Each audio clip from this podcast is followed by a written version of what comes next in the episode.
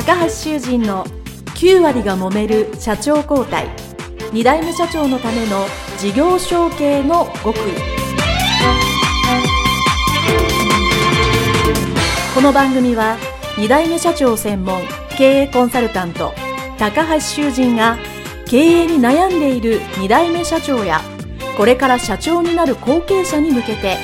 経営力を伸ばし会社を引っ張れるリーダーシップを身につけるための番組です。これまで数百社をコンサルティングした実績から2代目社長ならではの悩みを知りその解決のための独自理論によって2代目社長もまた従業員も幸せに仕事ができることを目指した内容です。皆さんこんにちは。2代目社長専門経営コンサルタント高橋修人です。本日は前回に引き続き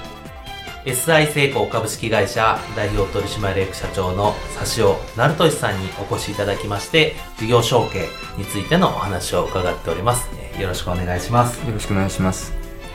前回はですね、えー、指尾社長の事業承継する前、まあ、後継者時代の話を、えー、お聞きしまして、えー、人間関係で苦労したという話を、えー、聞かせていただきました。そしてですね、まあ、その後、今回はですね、社長になられた、まあ、後継者、後継社長になられた後ですね、えー、なったらなったで様々な、えー、苦労というか、えー、努力があったかと思いますので、そのあたりをお聞かせいただきたいと思います。でまずですね、まあ、事業承継されて社長になられて、えー、そうするとまた、視点が違うので、はい、我が社の課題っていうのはこれやなっていうふうに気がつかれる方が多いんですけども、まあ、主にマーケティングとか人事とかあるんですが、えー、まあ、佐尾社長はどのような課題をご自身で感じられていましたか、はい。えー、まず、えー、社長になる前となってからと全然視点が違うことに自分で気づきました。やっぱり社長になって、えー、いざ自分が事業をやっていこうとした時にやっぱり今までみたいにビジネスの感覚でとにかく仕事が増えればいい受注が取れればいいという、うんうん、ただそれだけじゃなくて、うん、やはり続けていくためにはお金もちゃんと回していかなきゃいけなかったりとか、うん、まあマーケティングという意味ではちゃんと続く仕事をしないといけないなというふうに思いました。えー一時儲けるとかですね、うん、一過一過性のある仕事で大きい仕事が取れても、まあ、昔は良かったんですけども、うん、やっぱそうではなくてやっぱりちゃんと、えー、地に足つけたようなビジネスをしていくことが大事だなというふうな感じで、やっぱり社長になってから思うようになりました。でマーケティングの課題っていう意味ではですねやはり、えー、我々はあの半導体とか電子部品関係ですので、うん、技術の変化のスピードが結構速いです。えー、ですから、まあ、時代の流れというかですね、うん、そういうのについていくことが大事だなというふうにすごく痛感しました。と言いますのもやはり売上をの、えー、3割4割占めていたような仕事が、はい、ある時もうゼロになったことがあってですね、もうその技術の進化変化によって今まで使われてた部品があっという間にガラッと変わる。その部品がもう使われなくなった。使われなくなったちょっと昔の話ですけど例えば分かりやすい例でいくとテレビは昔はブラウン管でしたので、ブラウン管用のものがあったり例えば液晶テレビだったりとかありましたけど、そういうのが LED に変わったりとかしただけでも部品がもうガラッと変わる今まで使ってたものが全くなくなるっていうのがを経験しましてこれはあの危機的な状況だなってすごく、危機的ですね、えー、感じましたでやっぱり時代の流れがあるなっていうことをやっぱり感じましたのでやっぱそういうものを大きなトレンドをやっぱり掴んでこれから成長するのは何どういう分野なのかとかいう、まあ、そういうところに目をつけるようにはなりましたね。えーまあ、そういうのにつながるビジネスをしていくというなんかそういう視点がやっぱり大きく変わったなっていうのはあります。そうですか、その、まあ、当然そうね、こうトレンドに乗っていくっていうのは、自流に乗るのは大切だと思うんですけど、そういうのってお一人で考えられるんですか？それとも社内の、まあ、何人かと一緒に考えられるんですか？基本的には一人ですね。一人で？一人で決めて、一人で決めすまあ、私の場合は父親がまだそばにいますので、まあ、父親と、まあ、話をする中で、はい、あやっぱりこれからはこうだなとか、なんかそういうところを、まあ、時代の流れをこう、うん、捉えていくというところですかね。でその話をするっていうのもあのその場その場でこう話をしているというよりもやっぱこれも大きな流れで、やっぱりずっとこう、まあ普段からいろんな話をしていろんなニュースを聞き、おお客さんのところに行く中で、やっぱりそういう時代を、なんですか、もうそれこそ肌感覚でこう捉えるっていうのが、なんか大事だなっていうふうに思いました。これからこれ流行るぞ、これやろうっていう単純なそういうもんではなくて、うんうん。大きな流れを捉えておくことが大事かなというところですかね。まあ、そういう新聞とかテレビとか、まあ、ネットとかの、はい。まあ、そういう情報も入れるけど当然そのお客さん、まあ、それがお客さんの話とつながっているかと。いうところも総合的に見てということですよね。そうですね。えーうん。それと、やはりその自分たちがや、やれることは何なのかっていうところをちゃんと見極めることが大事かなと思います。流行ってるからこれでいこう。これが売れそうだからこれやろう。ではやっぱり仕事にならなくて、やっぱり今まで自分たちが培ってきたもの、培ってた技術、あるいは、えー信頼関係を得てきたお客さんはい。まあ、そういうそのつながりの中で何が我々ができることなのかっていうところを考えることが一番こうマーケティングというか売り上げを長期的に続ける上に大事なんじゃないかなというふうにやっぱり考えるようになりました。うんなるほど。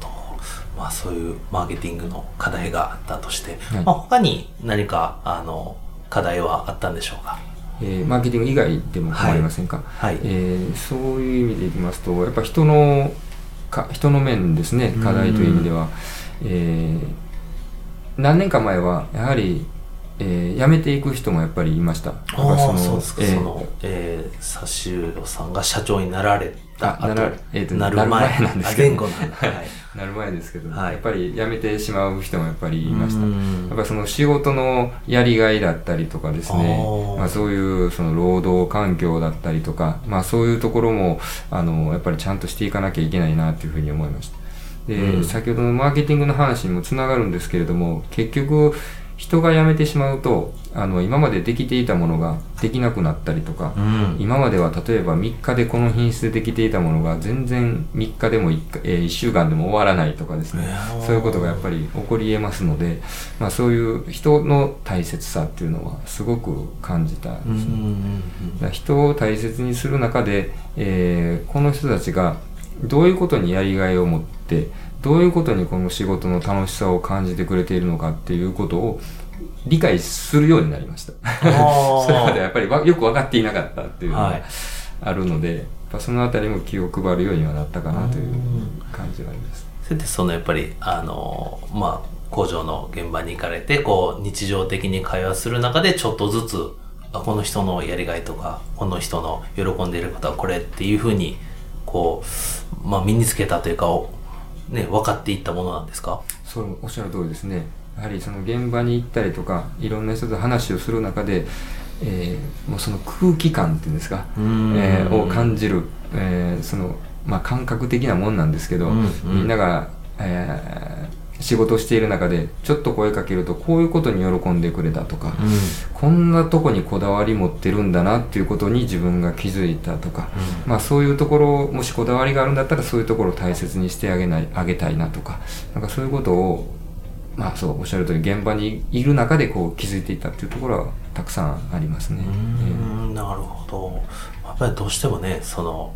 まあ職種、職種によって、その、まあ現場に出やすいところ、まあね、離れてて出にくいところっていうのはあるんですけど、まあ製造業ってね、まあその同じ敷地というか、同じ中にいるっていう意味では、割と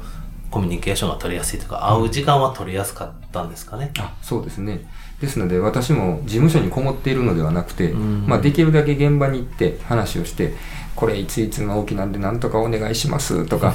これお願いしてるんですお願いしますみたいな。それとか、あとは、えー例えば難しい仕事がうまくできたら、うん。これどうやってやったんですか？とか、うんうんえーどんな工夫したんですか？とかこう聞くようにしたりとかですね。まあそうやってこう、まあさっきもありましたけど人間関係を作っていったりだとか、うん。みんながこだわっているところはどういうところなのかっていうところをなんかこう気を配って、まあそういうものを大切にするようなまあ取り組みをしていったという感じですかね。うんなるほど。ありがとうございます。ではまあ、あの、もうそろそろ終わりに近づいてくるんですけども、じゃあまあそういういろんな取り組みをされて、えー社長になられて4年なんですけども、まあ、えーそろそろまあ事業承継のまあ、そういう段階から少し、あの、抜けられたかなと思うんですけど、まあ現時点で、まあ会社引き継いで社長になってよかったなと思うことって、どんなことがありますか？どういう、まあ、場面でもいいですけど。あ、やはり良かったなと思うことは、えーその先ほどの人間関係とかにもよりますけども、人が辞めていないことですね。おー、いいですね。え誰も辞めずにずっと続けてくれてるところですね。で、まあ、あの、まあ、仕事の喜びを感じてくれていればありがたいなと思うんですけど、はいみんな意欲的に、あの、仕事にこう取り組んでもらえてるので、まあ、そういう意味では良かったかなというふうには思います。はい。では、あの、最後の質問ですけど、まあ、で最後の質問で、もし、まあ、事業承継前の、まあ、後継者の、えーご自身に、まあ、今からタイムマシン乗って戻れると。あ、はい。そして何かアドバイスができるとするならば、その当時の自分に何て言ってあげたいですか？もっと勉強しなさいって言いたい。勉強しなさもっと勉強しなさいですね。あの、社長になるための、そうですね。勉強という意味ではやっぱり教養を身につけるっていうかですね、うん。もっと幅広い知識、えー幅広い経験を持っておくことが大事かなというふうには思いました。やはり、あの、いろんな人と接するようになりますし、いろんな人からこう、見られるようになりますので、まあそういう意味でも、教養っていうか、やっぱそういうのはやっぱ持ってないと、やっぱ、うん、お付き合いが、まあしづらくなるっていうか人間関係がうまくできなくなるんじゃないかなっていうふうに思いますので、いろんなことを知って、いろんな人と喋ってっていうところをもっとやっておく、やっておきなさいって今だったら言いたいかなと思います。なるほど。あそうですよね。社長って何か一つができたらいいというわけじゃなくてもうそれこそまあ、あのまあ、営業も、マーケティングも、で、その財務も、まあそういうのがやっぱりある程度一定以上全部できていると、まあバランスよくできてないと、やっぱりどこかが、まあ言ったら弱点とかできなければ、そこがね、やっぱり会社の、まあ弱みになってしまうので、そういう意味では、あの、教養も含めて、学んでおくっていうのはやっぱり今もし後継者の方が聞いておられたら一ついいあのアドバイスというか、えー意見じゃないかなと思います。はいありがとうございました、えー前後半に、え分けてですね、えー SI 成功株式会社、え代表取締役の佐尾成俊さんに、えお伺いさせていただきました、えどうもありがとうございましたありがとうございました。